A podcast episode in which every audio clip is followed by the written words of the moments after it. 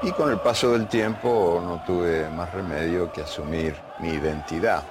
Yo soy un, mendigo de buen fútbol que va por el mundo, sombrero en mano, suplicando una linda jugadita, por amor de Dios. Y cuando el milagro ocurre, lo agradezco.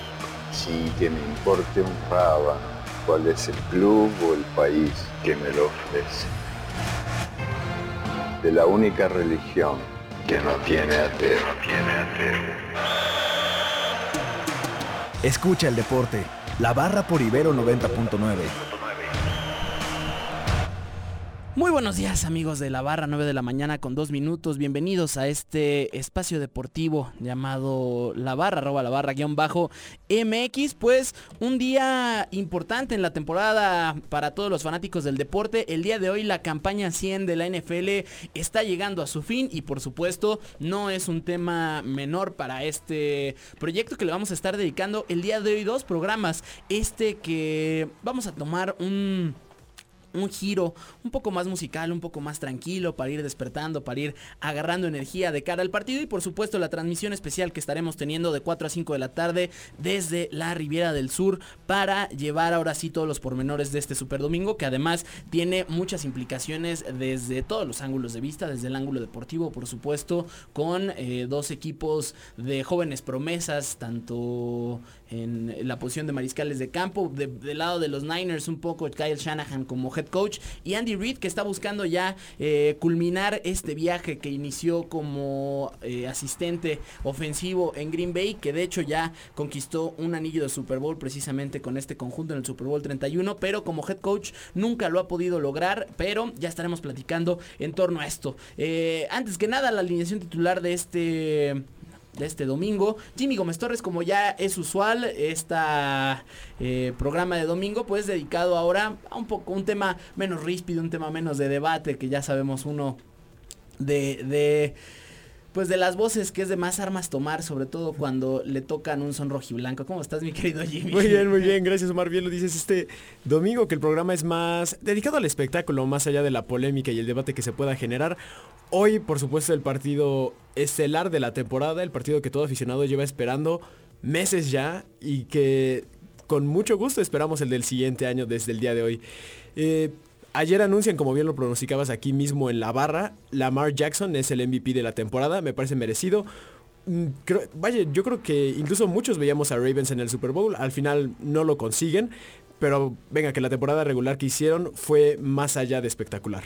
Sí, la verdad es que pasa, sucede mucho. De hecho, en las últimas 20 campañas, desde 1999, el MVP de la temporada no puede coronarse en el Super Bowl. El último en lograrlo fue Kurt Warner con los eh, Rams de, San Luis, todavía en aquel entonces, en el Super Bowl 34, precisamente. Dos décadas se cumple de que el MVP no lo puede lograr. En algunas ocasiones ha logrado llegar al Super Bowl. Eh, recordemos el caso muy concreto de Tom Brady en el 2007, por supuesto, eh, en la campaña perfecta, ¿no? Que, bueno, que perfecto y que los Giants terminaron por eh, llevarse el campeonato. Y por supuesto Matt Ryan unos años después en el Super Bowl 51 que parecía tener todo en control con ese 28-3 y al final pues sucumbieron ante los Patriots en tiempo extra. Y pues también nada más para complementarlo John Harbaugh de hecho eh, head coach de los Ravens también se lleva el premio al coach del año con este 14 victorias y 2 derrotas el mejor registro en toda la NFL y que bueno pues sin embargo el sistema de competencia de esta liga permite que equipos como los Titans de pronto den una sorpresa y como son partidos a ganar o irse a la casa, pues la actuación esa noche mágica de Derrick Henry evitó que los Ravens por lo menos llegaran a la antesala del Super Bowl y se dieran un encuentro de pesos pesados con los Chiefs. Y también tenemos un regreso que no lo había, el día de ayer anduvo por acá en la cabina, no había podido eh, compartir micrófono con él, pero Jorge Barroso, ¿cómo estás? ¿Qué tal Omar? Mucho gusto y pues muy emocionado por el partido que vamos a tener dentro de unas horas. Yo creo firmemente que en, cualquier deporte una final es un 50-50 y realmente por más que estén las apuestas con el equipo de, Kansas, pues creo que, el merecimiento está de parte de, de 49ers después de haber tenido unas cuantas temporadas bastante desastrosas. Creo que el mérito de haber crecido en tan poco tiempo le da para, para hoy tener un buen partido. Pues sí, una semana que por supuesto siempre en asuntos de apuestas está muy a la orden del día, los momios, el favorito, incluso hay una leyenda con el Dow Jones que dice que si va hacia la alza gana el equipo de la conferencia nacional y si va a la baja gana el equipo de la conferencia americana. Se ha, eh, cumplido en varias ocasiones, por supuesto no es una regla, ya ha habido sus excepciones, habrá que ver, por supuesto, eso ya lo estaremos hablando en el partido, en el programa de las 4. En de mientras vamos a arrancar eh, esto no es del Super Bowl 1, aunque eh, con esto queríamos empezar la parte musical, que además es a lo que le vamos a dedicar este programa, pero el, por, fallas de origen, digamos, porque no hay una, eh, un audio lo suficientemente bueno para poner, compartirlo acá en radio, pues vamos a poner una, un extracto de la Marching Band de Ohio State, que además es una de las más ilustres en todo el asunto estadounidense. ¿Por qué? Porque el medio tiempo hasta hace, hasta hace muy pocos años, 25 años más o menos, pues no había tenido el impacto que tiene eh, en el Super Bowl. Además hay que, hay que recordar que estamos en 1967, que es algo muy incipiente, que era un asunto meramente experimental, que era más bien un desafío por parte de Lamar Hunt y sus Chiefs. Eh, curiosamente, Lamar Hunt es quien crea el Super Bowl como, como lo entendemos ahora. Y el, medio tiempo pues era como un espacio más, digamos. Eh, lo importante siempre había sido el partido y las bandas universitarias encontraban un espacio. De hecho, en todos los estadios de la NFL para ese momento invitaban a estas a que se unieran. Entonces, vamos a escuchar esto de la Marching Band de Ohio State. Son... Eh, piezas y son es parte de soundtracks ilustres de la historia del cine. Ya les explicaremos también por qué estamos hablando de esto y conforme vamos pasando el programa vamos a ir poniendo ya medios tiempos que quizá recuerden mucho más. Por supuesto, eh, aquel Super Bowl 27, 23, no, eh, Super Bowl, no, Super Bowl 27. El Super Bowl 27 en 1993 que tuvo una particularidad, ya les estaremos contando de qué se trata. En día de mientras vamos a escuchar a esta marching band y regresamos, así se escuchaban los primeros medios tiempos en la historia del Super Bowl.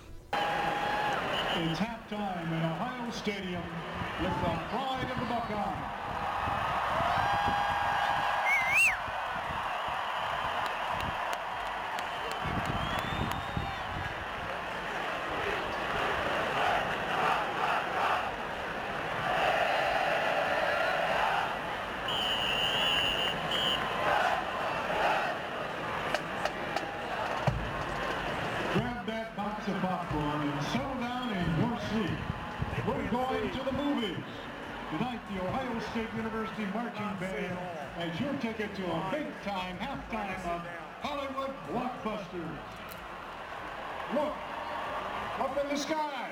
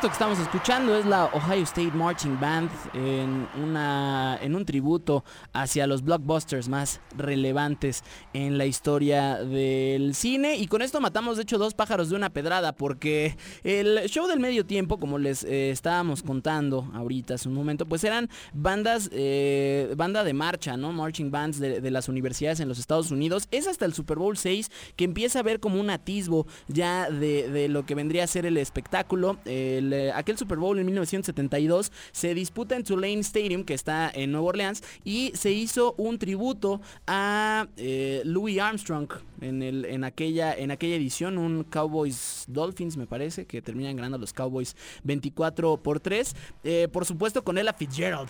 Entonces, imagínense nada más un medio tiempo con Ella Fitzgerald cantando eh, las canciones más importantes de su carrera. También estuvo Carol Channing, quien era pues otra de las artistas, de las cantantes más importantes en aquella época. All, All, All Heard, o Al Heard, eh, mejor dicho, era uno de los trompetistas como más relevantes y de hecho estuvo, era, era como el solista que acompañaba, eh, estaba la banda y él entraba a, improvisar un solo de, de trompeta y estuvo en la, por lo menos en los primeros siete Super Bowls ahí, eh, ahí metido como parte del espectáculo. Y hasta unos años después, hasta el Super Bowl 9, eh, Walt Disney Company entra a producir el espectáculo y empieza de hecho varios homenajes a diversos puntos del cine, por eso decía que matábamos dos pájaros de una pedrada con esto, en la que pues había como todo un...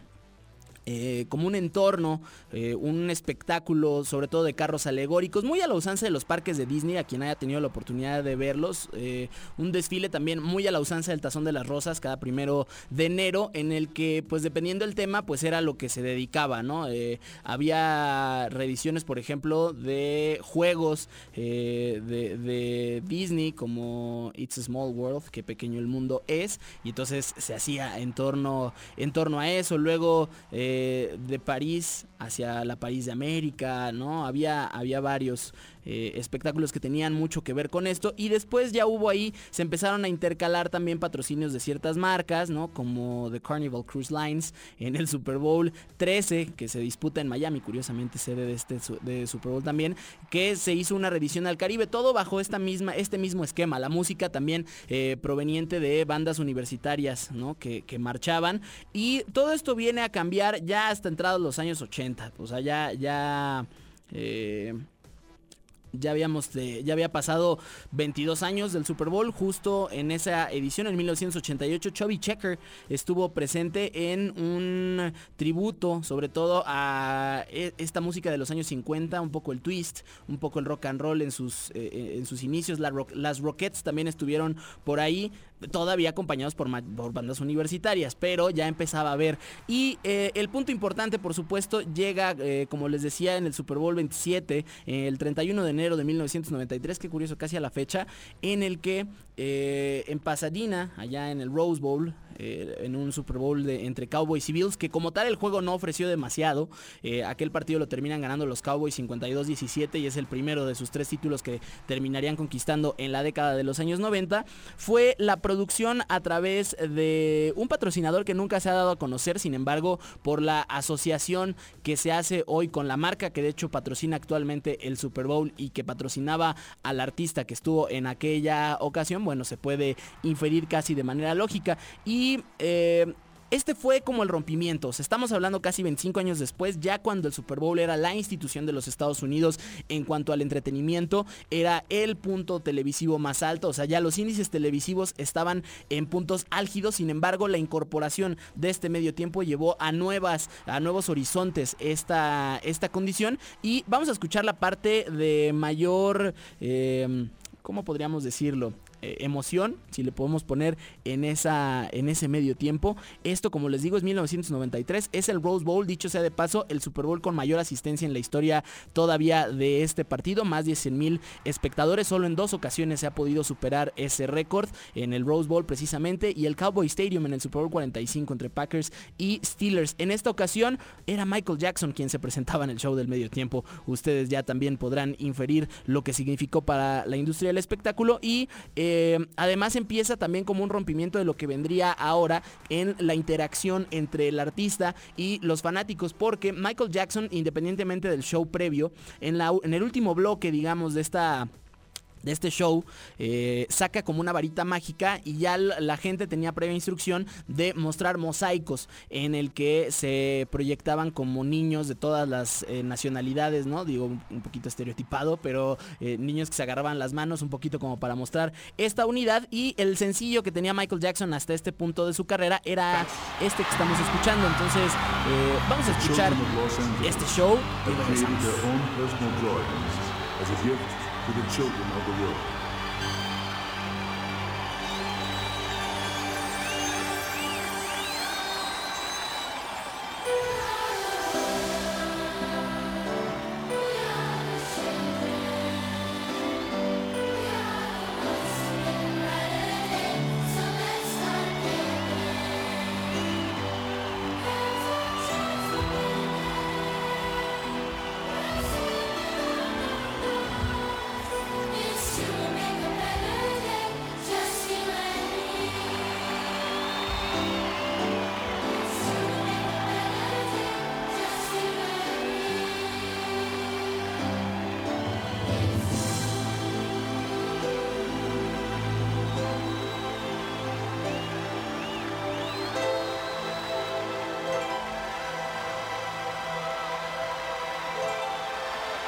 Today, we stand together all around the world, joined in a common purpose to remake the planet into a haven of joy and understanding and goodness. No one should have to suffer, especially our children. This time, we must succeed. This is for the children of the world. There's a place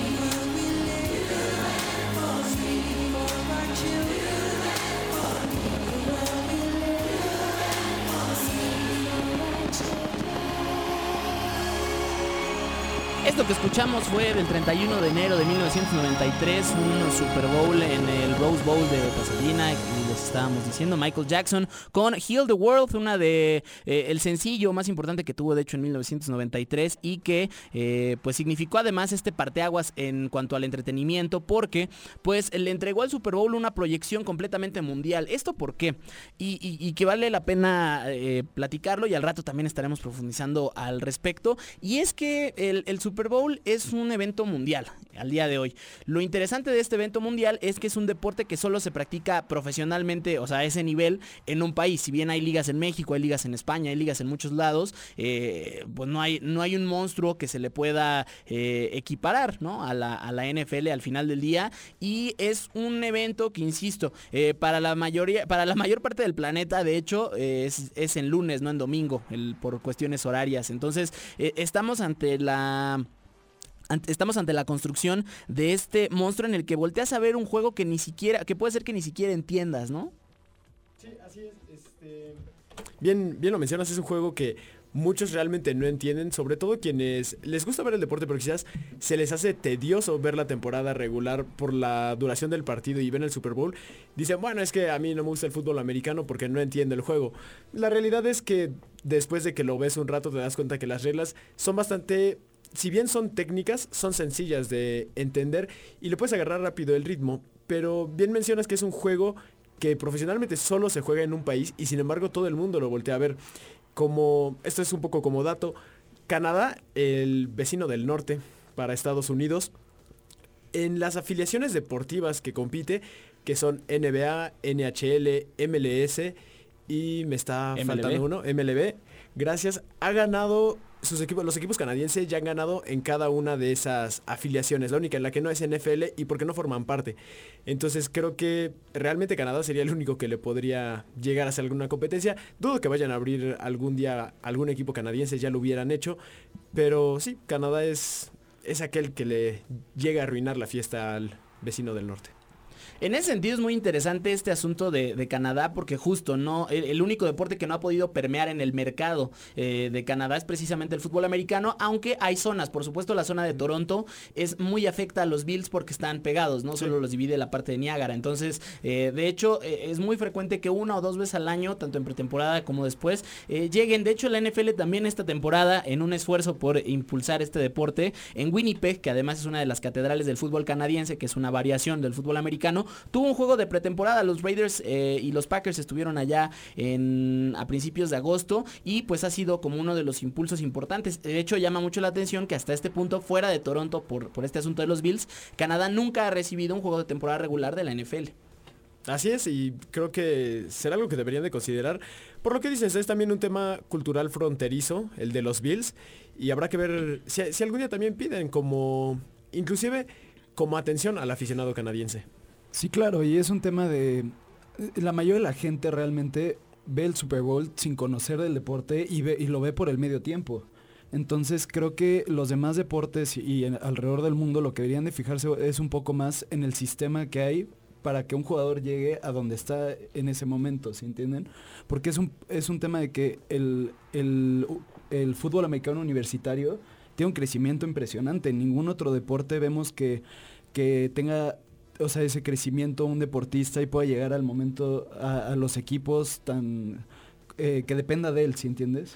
Sí, y es también algo que notar, que el fútbol americano realmente tiene mucho impacto y tiene mucho espectáculo y como este empuje para el aficionado, por lo que mencionas, el fútbol americano universitario, yo creo que es el único deporte universitario. eh, me parece que también El básquetbol, el, el, Madness. el básquetbol y el béisbol lo transmiten, pero no se le da tanto, tanto...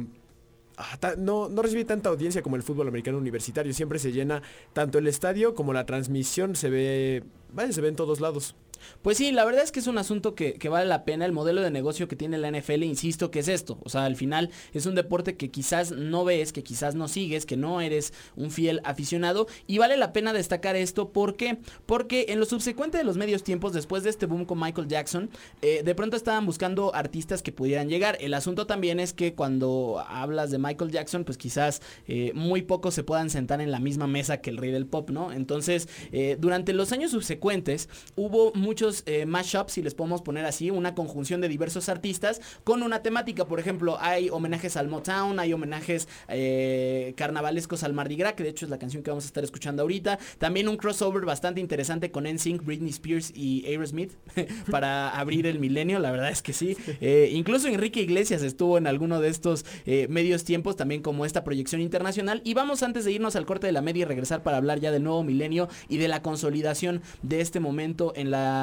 industria deportiva y la industria del entretenimiento, con uno de estos extractos que precisamente les decíamos que era del Super Bowl 31. Este se celebró el 26 de enero de 1997 en Nueva Orleans. Y miren nada más el lineup. Estuvieron los Blues Brothers, estuvo James Brown y estuvo CC Top en el mismo escenario, eh, rindiéndole un tributo a toda la música que provenía del Mississippi. Nosotros vamos a escuchar esta canción, nos vamos al corte de la media y regresamos para seguir platicando de los medios tiempos de Super Bowl. Eh, Jimmy Gómez Torres.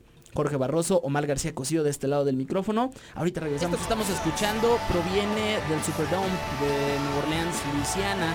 Este fue el Super Bowl 36, que a efectos del deporte fue el partido que marcó el inicio de una era en la NFL con el primer Super Bowl que conquistan Bill Belichick y Tom Brady con los Patriots, indiscutiblemente el equipo más ganador del siglo XXI con seis trofeos Lombardi desde aquella tarde en 2002 que derrotan a los Rams. Y a efectos del medio tiempo este tuvo una particular importancia primero porque se regresa a este esquema en el que se invita a artistas de primer nivel y de hecho esto empieza después una seguidilla, quizás ahí con algunas excepciones como el Super Bowl 38 que todo el mundo recuerda por el asunto de Justin Timberlake y Janet Jackson, pero eh, en los años subsecuentes como que se, se empieza a rendir tributo a las leyendas y se apela al mercado que ya era cautivo de la NFL, ¿no? Eh, entre el Super Bowl 39 y el Super Bowl 44 eh, era gente que cuando uno habla de ella se tiene que parar y quitar uno el sombrero, me refiero a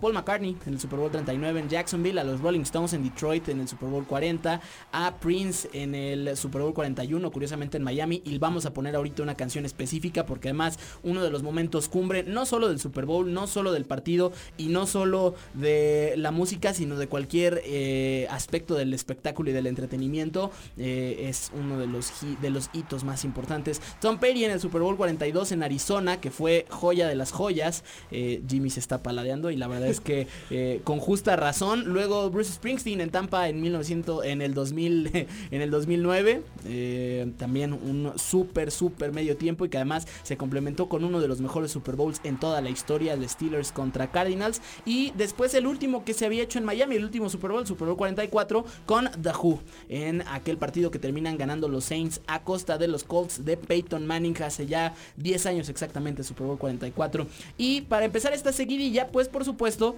no hay eh, una mejor forma de hacerlo que con esta canción. Esto viene del Allstate Stadium de Jacksonville. El inicio de esta canción es inconfundible. Esto es Hey Jude de Paul McCartney. Regresamos para seguir platicando de los medios. Sir Paul McCartney, esto fue Hey Jude en el momento cumbre de su show del medio tiempo en aquel Super Bowl 39 que conquistan los Patriots 24-21 sobre las Águilas de Filadelfia, quienes más tarde se eh, tomarían revancha de aquella ocasión en el Super Bowl 52 allá en Minneapolis y con un medio tiempo pues también eh, que quizá no fue tan memorable como este de Sir Paul. Ya les decíamos que en la industria del espectáculo ha habido puntos, ha habido hitos, eh, performance y eh, canciones, momentos, ¿no? Eh, por supuesto, el Live Aid con Queen, ¿no? Que se inmortalizó en Bohemian Rhapsody, eh, Woodstock con Jimi Hendrix que toca el himno nacional, el concierto del tejado de los Beatles, que por cierto el 30 de enero Fue cumplió aniversario. 51 años ya de aquella de aquella tarde, de aquella última presentación de los Beatles en, eh, en, en público y la última presentación en vivo. El, y pues esta que vamos a escuchar en este momento, me atrevo a decir que es otra de esas. Estamos en Miami, Florida. Esto es el 2007. Los Colts y los Bears están en un Super Bowl bastante extraño, de mucha lluvia, con un clima bastante extraño, en el mismo estadio donde se estará llevando a cabo el Super Bowl el día de hoy. Y Prince era el encargado del medio tiempo y todos los organizadores estaban aterrados. ¿Por qué? Porque ese mismo aguacero complicaba toda la logística, empezando porque Prince hacía cuatro cambios de guitarra eh, a lo largo de ese show y además esas guitarras estaban conectadas, entonces no sabían qué esperar y sobre todo eh, pues la, cuestión de la seguridad, la cuestión del piso que era muy resbaloso según eh, declaraban, pero todo ello cambió cuando empezó esta canción y se convirtió en uno de esos milagros en los que la naturaleza y el arte se mezclan para generar algo que hoy, cuando Prince ya no está en este plano terrenal, pues lo hace todavía mucho más profundo. Vamos a escuchar esto que se llama Purple Rain. Mientras escucha este final de Purple Rain, una marejada de fuegos artificiales rodeó el Dolphin Stadium como era llamado en aquel entonces, además morados y que con eh, la lluvia y el propio y los propios efectos pues dieron una intensidad mucho mayor a la que cualquiera pudiera esperar en esta actuación de Purple Rain. Este fue Prince y regresamos para ya ir dándole un poquito el redondeo. Además hay varios puntos importantes y que valen la pena mencionar en torno a en torno a esto, porque eh, por supuesto ya no es solo el medio tiempo del Super Bowl y el artista que va a estar, sino además las marcas implicadas, además por supuesto del asunto de, los comerciales en torno a este partido.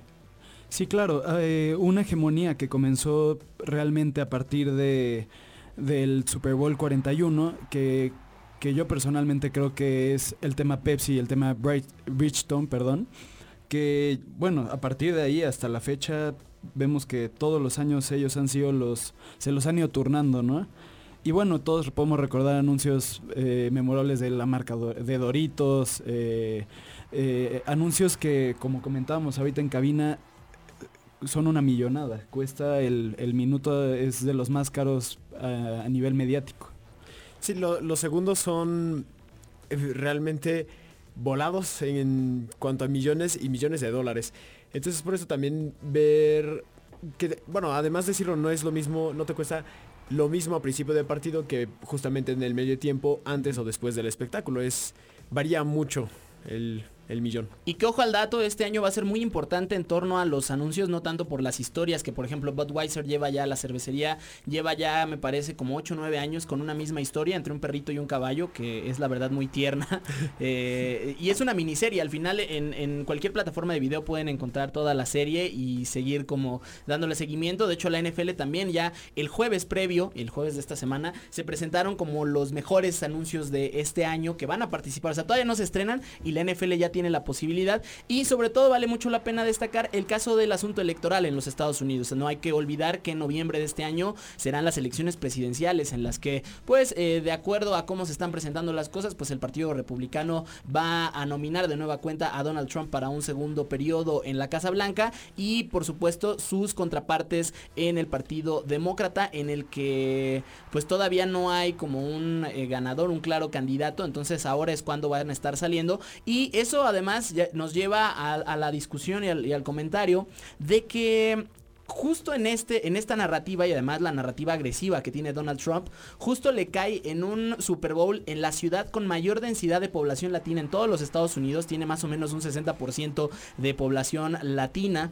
eh, la ciudad de Miami, de acuerdo a reportes de Homeland Security de los Estados Unidos, eh, además mm, de todas las manifestaciones latinas que hay, ¿no? Eh, no solo esta mezcolanza entre cubanos, puertorriqueños, mexicanos, por supuesto, eh, sino además que toca en un medio tiempo donde la, el factor latino es clave, ¿no? No solo por Shakira y Jennifer López que van a estar presentes, sino también por este secreto a voces que ya se dijo que J Balvin y Bad Bunny iban a estar presentes al final y quitando los juicios de valor sobre la música que produzcan, pues al final es que el mercado está respondiendo a como nunca antes a la música latina y que se está volteando a ver a esta comunidad que además en los, en los Estados Unidos han sido minoría y si ha habido una minoría atacada por el sector gobernante de los Estados Unidos y eh, eh, concretamente por su presidente, pues tenemos un caso muy claro y creo que esa contraparte va a ser muy interesante, la narrativa agresiva que ha tenido Trump contra el Super Bowl más latino en la historia del NFL. Y que también en años pasados a artistas latinos se habían negado a presentarse precisamente por el tema político. Claro.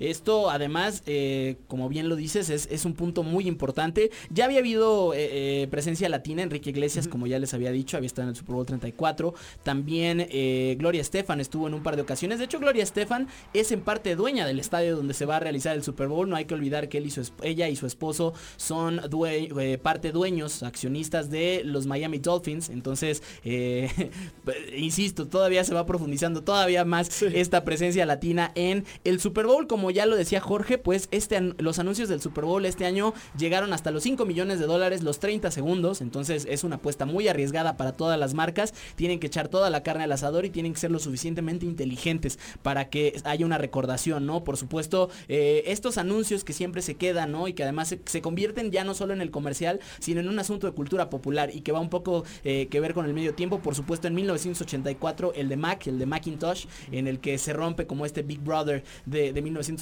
un asunto muy orwelliano, una narrativa, la verdad es que eh, magnífica por parte de, de esta marca, que además hoy figura como una de las más valiosas en todo el planeta. También me acuerdo uno de Passat, del, de Volkswagen en 2011, que... eh, toman derechos de Star Wars y un niño disfrazado de Darth Vader con la marcha imperial estaba tratando de, de- de aplicar el uso de la fuerza, ¿no? Como, como Darth Vader y gracias a la al control remoto que tienen las llaves, pues eh, eh, el papá le juega ahí una broma, también esa recordación eh, se queda, ¿no? Esos, esos comerciales y por supuesto el que ya les decía de Budweiser que lleva ya varios años en los que sigue con esta misma línea, línea narrativa. Habrá que ver, insisto, este asunto de los comerciales que tengan que ver con temática electoral en los Estados Unidos. Pues ya nos estamos acercando ahora sí al final y pues no nos queda más primero que presumirles y recordarles que hoy a las 4 de la tarde vamos a andar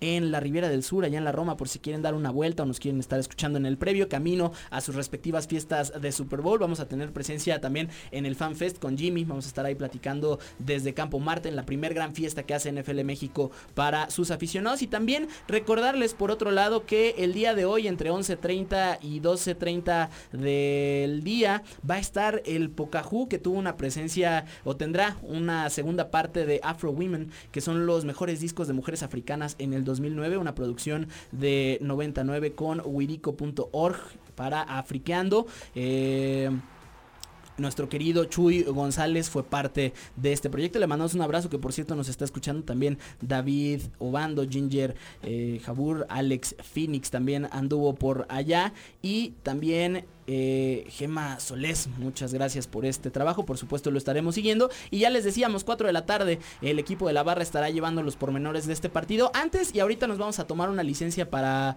eh, para el programa, pues un pronóstico de lo que se viene en este Super Bowl mi querido Jimmy. Mira, no, el marcador no lo sé, no sé cuánto va a quedar, pero si me tuviera que quedar con alguien, yo me quedo con los 49. ¡Pum! Para Jimmy hay sorpresa en este Super Bowl número 54. No hay que olvidar que para la gran mayoría eh, de las empresas estadísticas y que ofrecen momios para diversos motivos, eh, los Chiefs parten como favoritos. Jorge Barroso.